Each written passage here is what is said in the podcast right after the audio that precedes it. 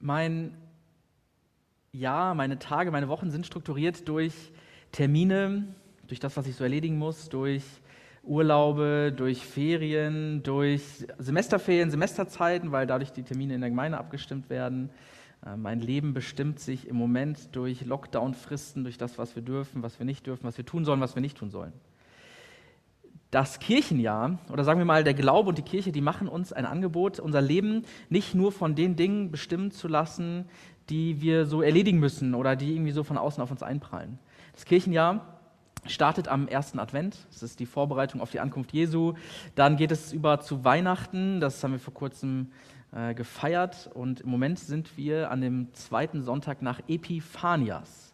Epiphanias ist der erste große Tag, der erste große Sonntag nach dem Weihnachtsfest und da geht es um die Erscheinung des Herrn, um die Erscheinung Jesu, dass da dieses Baby, was da geboren wurde, nicht irgendwer ist, sondern dass sich in diesem Kind Gott selbst zeigt. Nach Epiphanias geht es langsam auf die Passionszeit zu, die Leidenszeit, die Leidensgeschichte Jesu bis Karfreitag. Dann feiern wir Ostern, die Auferstehung Jesu Christi. Danach kommt Himmelfahrt, Pfingsten, die Ausgießung des Heiligen Geistes. Und der Sonntag nach Pfingsten, der erste Sonntag nach Pfingsten, ist der sogenannte Sonntag Trinitatis.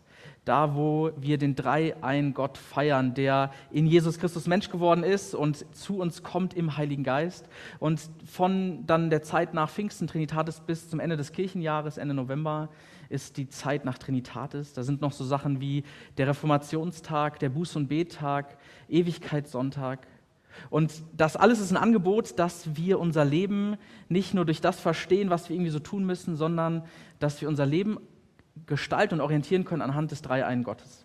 Ich weiß nicht, ob du die App Kirchenjahr-evangelisch kennst. Das ist eine App, die äh, kannst du dir installieren und du wirst jeden Sonntag daran erinnert, was heute für ein Sonntag ist, was, wo wir uns im Kirchenjahr befinden. Und es ist vielleicht auch eine Einladung für dich, eine Möglichkeit, dich dadurch ein wenig inspirieren zu lassen, dein Leben äh, davon gestalten zu lassen. Und heute sind wir am zweiten Sonntag nach Epiphanias.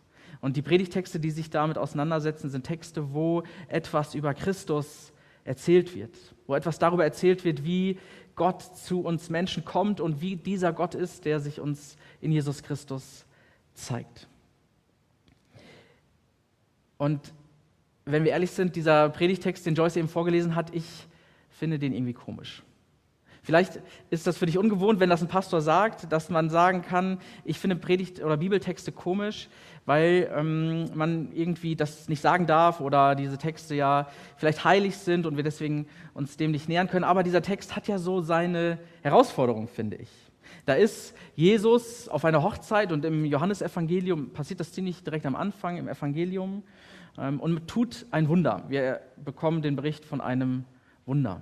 Er macht Wasser zu Wein.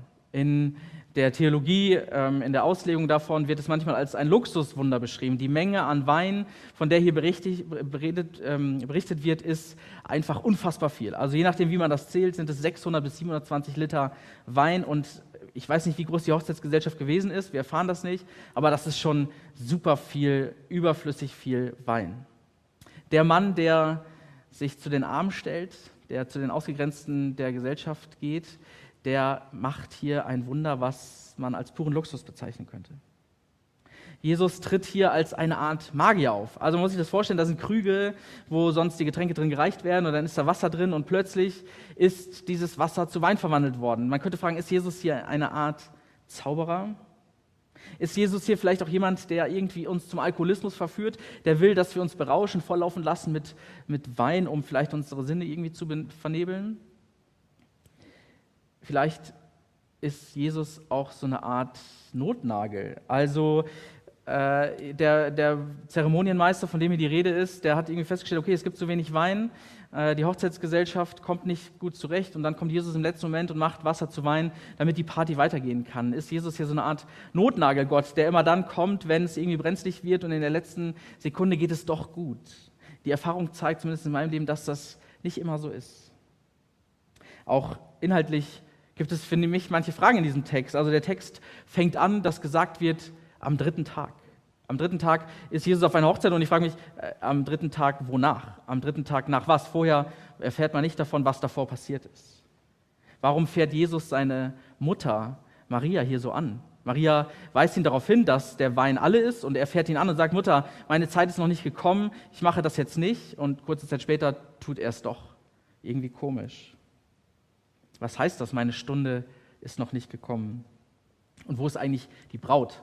Also von der erfahren wir gar nichts. Wir erfahren auch nichts von der Hochzeitsgesellschaft, die irgendwie daran beteiligt ist. Den Bräutigam lernen wir nur indirekt kennen. Es scheint, dass nur Jesus, Maria, dieser Zeremonienmeister und die Jünger auf dieser Hochzeit sind und der Bräutigam ist auch da. Von den anderen Menschen dieser Geschichte erfahren wir nichts. Für mich ist das ehrlich gesagt ein Bibeltext zum Wundern. Aber das verstehe ich nicht als Manko, als wäre dieser Text irgendwie fehlerhaft, als wäre das irgendwie schlecht, dass es so ist, sondern wenn wir einen Text vor uns haben, der uns zum Wundern bringt, dann bewirkt das ja, dass wir danach fragen, was soll das eigentlich? Wer ist dieser Typ auf dieser Hochzeit, der Wasser in Wein verwandelt und wozu soll das eigentlich passieren? Wenn wir uns über einen Text wundern und dann auch noch über eine Wundergeschichte, dann kann das ja dazu führen, dass wir uns in diese Geschichte selbst eintragen, dass wir danach fragen, wo kommen wir vor in dieser Geschichte? Was machen wir damit? Also wir werden ja nicht selbst angesprochen in dieser Geschichte. Was kann diese Geschichte für uns heute bedeuten? Das Johannesevangelium, in dem diese Geschichte erzählt wird, ist ein besonderes Evangelium. Es ist das älteste der vier Evangelien, so um 100 nach Christus entstanden, und es hat eine ganz andere Art als die ersten drei, als Matthäus, Markus und Lukas. Es spricht eine andere Sprache. Zum einen eine sehr philosophische Sprache. Ihr kennt das vielleicht aus dem ersten Kapitel. Da heißt es, das Wort wurde Fleisch und wohnte unter uns. Und das Wort war bei Gott und Gott selbst das Wort. Und das ist irgendwie eine Sprache, die abstrakt ist. Und gleichzeitig spricht das Johannesevangelium eine Sprache, die von konkreten Bildern lebt, von ähm, so Worten wie Weinstock, Reben, von Freunden, von Schafen, von Hirten. Also ein Evangelium, ein Text, was so ganz abstrakte Dinge verbindet mit so ganz plastischen, lebensnahen Sachen. Das Johannesevangelium fragt nicht so sehr wie die ersten drei Evangelien danach, wer dieser Jesus von Nazareth war, der dann als König der Juden gekreuzigt ist und auferstanden wurde, sondern er fragt danach, wer der Christus ist. Wer der ist, der den Menschen als Auferstandener begegnet und das Leben von Menschen verändert hat und in dem Menschen Gott selbst begegnet sind. Das Johannesevangelium ist kein einfacher historischer Tatsachenbericht, was da wirklich auf irgendeiner Hochzeit passiert ist. Das können wir nicht rekonstruieren, das können wir nicht sagen, ist aber auch gar nicht so wichtig, weil das Evangelium will Geschichte erzählen. Es will eine Geschichte von Christus erzählen. In dem Kapitel vorher heißt es, Wahrlich, wahrlich, ich sage euch, ihr werdet den Himmel offen sehen. Jesus sagt das, wahrlich, wahrlich, ich sage euch, ihr werdet den Himmel offen sehen. Der Mann, von dem dieses Evangelium handelt, der Protagonist, sagt selbst, dass Gott auf diese Erde kommt, dass wir den Himmel offen sehen können und offensichtlich das Ganze in ihm passiert. Ich möchte euch so ein bisschen mitnehmen, wie wir diese Geschichte verstehen können, diese Geschichte von dem, der sagt, ihr werdet den Himmel offen sehen, ihr werdet den Himmel auf Erden erleben. Was ist das für eine Geschichte, die hier erzählt wird? Vielleicht ist es für dich eine Geschichte von dem, der gekreuzigt wurde und auferstanden ist. Dieser Hinweis am dritten Tag, ganz am Anfang dieses Textes, erinnert ganz an das Ende des Evangeliums, wo es heißt, am dritten Tag ist Jesus von den Toten auferstanden. So ein Evangelium will nicht einfach nur in einzelnen Abschnitten zerrissen werden oder in einzelnen Abschnitten gelesen werden, sondern als Ganzes verstanden werden. Und wenn wir das Evangelium weiterlesen, dann stoßen wir am Ende auf diesen Satz, am dritten Tag ist Christus von den Toten auferstanden. Und das erinnert uns daran, dass derjenige, der hier am Anfang schon Wasser zu Wein verwandelt hat, derselbe ist, der am Ende von den Toten auferweckt wird. Das ist eine zusammenhängende Geschichte von dem Christus, in dem wir Menschen Gott begegnen können. Vielleicht ist es für dich auch eine ganz menschliche Geschichte. Eine Geschichte, die davon erzählt, dass Jesus unsere Bedürfnisse im Blick hat. Hier geht es um Trinken, um Nahrungsaufnahme, um die Flüssigkeit, die wir brauchen. Wenige Kapitel danach geht es auch um ein Speisewunder, um Nahrung, um Essen, das wir brauchen. Und eigentlich ist es falsch gesagt, wenn ich sage, es geht um unsere Bedürfnisse, weil es geht hier eher um Genuss, denn es würde ja reichen, wenn das Wasser Wasser bleiben würde, damit die Menschen überleben können. Aber Jesus hat irgendwie auch im Blick, dass wir Menschen manchmal etwas mehr brauchen, als wir eigentlich zum Leben brauchen.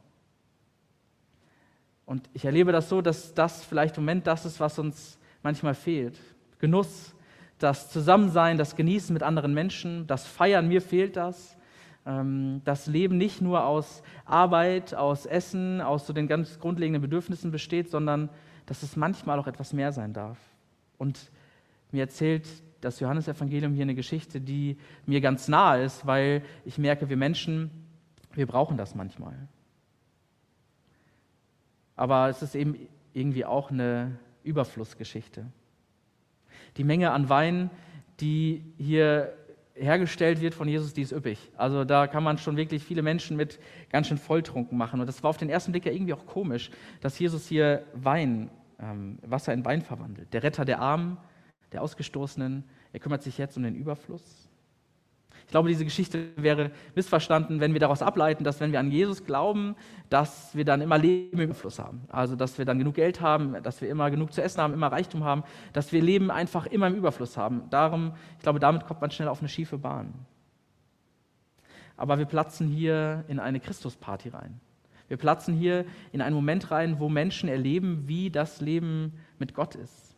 Wo sie eine Ahnung davon bekommen, was diese neue Schöpfung, von der Christus spricht, bedeuten kann. Was es bedeuten kann, mit Gott zu leben.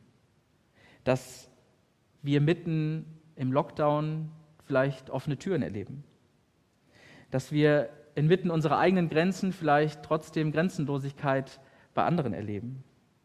Dass wir vielleicht inmitten einer unperfekten Beziehung Gottes Liebe plötzlich doch spüren können. Diese Geschichte erzählt eine Überflussgeschichte, die uns nicht auf die Spur bringen soll, dass wir immer Leben im Überfluss haben, aber dass wir inmitten von den kleinen Momenten in unserem Leben Gott selbst am Werk sehen können und dass wir sehen können, da passiert etwas, da verwandelt sich etwas. Denn diese Geschichte ist nicht zuletzt auch eine Verwandlungsgeschichte. Jesus verwandelt Wasser in Wein. Aus Not wird Überfluss. Aus Mangel wird Hoffnung. Und ich finde, diese Verwandlungsgeschichte kann ich gut auf mein Leben übertragen, wenn ich merke, da verändert sich was. Ich habe vielleicht die Hoffnung aufgegeben, dass die Dinge sich zum Besten wenden und merke doch, in kleinen Dingen, da ist Gott am Werk, da verwandelt sich etwas. Diese Geschichte ist eine Geschichte von Christus, der uns auf verschiedenen Ebenen, verschiedenen Dimensionen in unserem Alltag begegnet. Wahrlich, wahrlich, ich sage euch, ihr werdet den Himmel offen sehen. Was ist das für dich für eine Geschichte? Ist es diese menschliche Geschichte, die Christus für dich ganz nah werden lässt, die Christus dich als jemanden erleben lässt, der auch unsere Bedürfnisse und auch unseren Genuss, vielleicht auch unseren Überfluss im Blick hat, das nicht aus dem Blick verliert? Ist es für dich eine Geschichte, in der du Christus neu kennenlernen kannst? Wir müssen nicht unbedingt verstehen, was da wie passiert ist, aber es ist die Geschichte von dem, der am Ende gekreuzigt wird und aufersteht, der sich als derjenige vorstellt, in dem Gott auf diese Erde kommt. Das Kirchenjahr lädt uns dazu ein, uns von Gott inspirieren zu lassen, unser Leben von Gott leiten zu lassen. Und diese Texte rund um Epiphanias, um die Erscheinung des Herrn, sind Texte, in denen wir Gott auf unterschiedliche Arten und Weisen begegnen können. Und ich lade dich ein, vielleicht nach dem Gottesdienst, vielleicht heute Nachmittag, diese Geschichte nochmal durchzulesen für dich zu Hause im, äh, in deiner Bibel, Johannes 2, und zu überlegen, wie begegnet dir Christus hier? Was ist für dich vielleicht komisch und wo erlebst du Jesus auf neue Art und Weise, weil du merkst, er hat dich, er hat uns im Blick. Amen. Ich bete.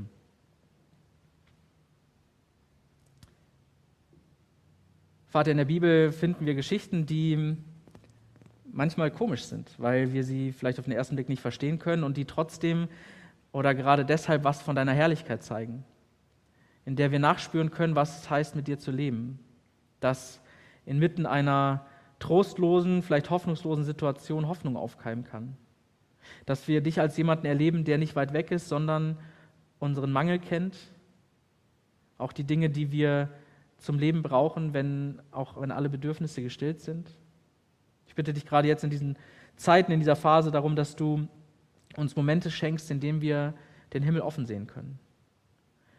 dass es in Telefonaten, in Blickkontakten, in Beziehungen, die wir trotzdem irgendwie aufrechterhalten können, spüren, dass du da bist.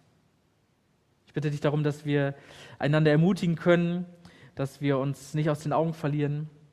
Ich bitte dich darum, dass du uns den Himmel offen stehen lässt. Amen.